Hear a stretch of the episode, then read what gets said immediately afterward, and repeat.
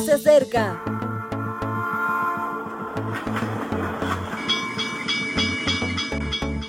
Partimos ya.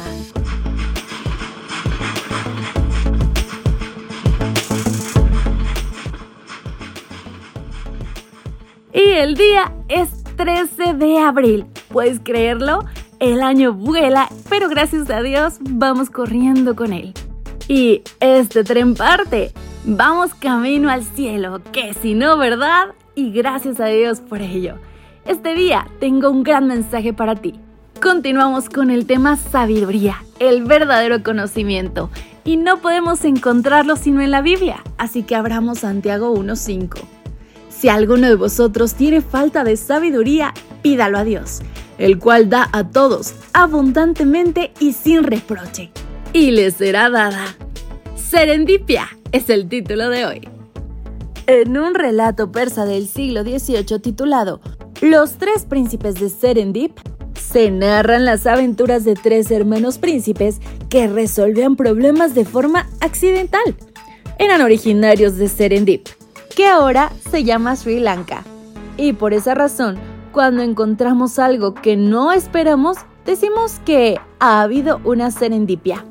Para muchos, fue por casualidad que a Luis de Guerre se le rompiera un termómetro de mercurio y gracias a ello descubriese lo que luego sería la fotografía o que Alexander Fleming dejase abandonadas unas placas de ensayo y creciera en ellas el hongo de la penicilina que ha salvado a tantas personas.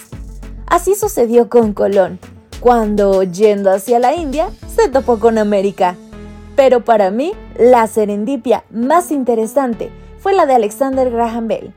Tenía una esposa sorda y le ilusionaba que ella pudiera escucharle cuando le decía que la amaba. Empezó por tanto a inventar un aparato para ese fin. Aquella historia de amor concluyó en nuestro teléfono. Nunca hubiera imaginado que su amor comunicaría tanto.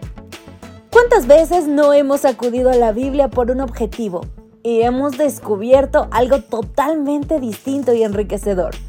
¿Fue una experiencia resultante del azar? No lo creo. Pienso que Dios clarifica nuestra percepción del mundo y de sus realidades con estas pequeñas casualidades. En ocasiones, esa serendipia nos propone soluciones a necesidades existenciales. En otras, queda en nuestra memoria hasta que un día cualquiera acabamos de comprender su grandeza. Algunas, eso sí, apenas pasan de una sonrisa generada por la curiosidad. Todas, sin embargo, amplían nuestra visión sobre la Biblia y nos permiten una panorámica mucho más amplia al interpretar este hermoso libro. Todas ellas son el principio de nuestra construcción como persona. La Biblia está para eso, para que comprendamos la realidad del universo y nuestro sitio en él. Solo tenemos que pedir a Dios sabiduría y Él nos contestará, aunque la respuesta no sea la que esperábamos. Pero, ¿a quién le importa si tenemos la solución a nuestro alcance? Serán en muchas ocasiones pequeños detalles, pero recuerda la frase de George Christoph Lichtenberg.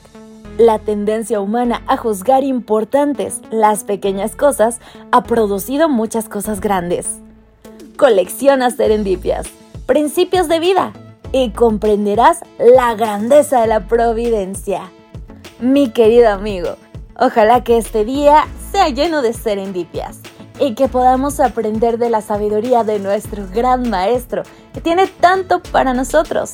Su maravillosa promesa resuena en nuestras mentes.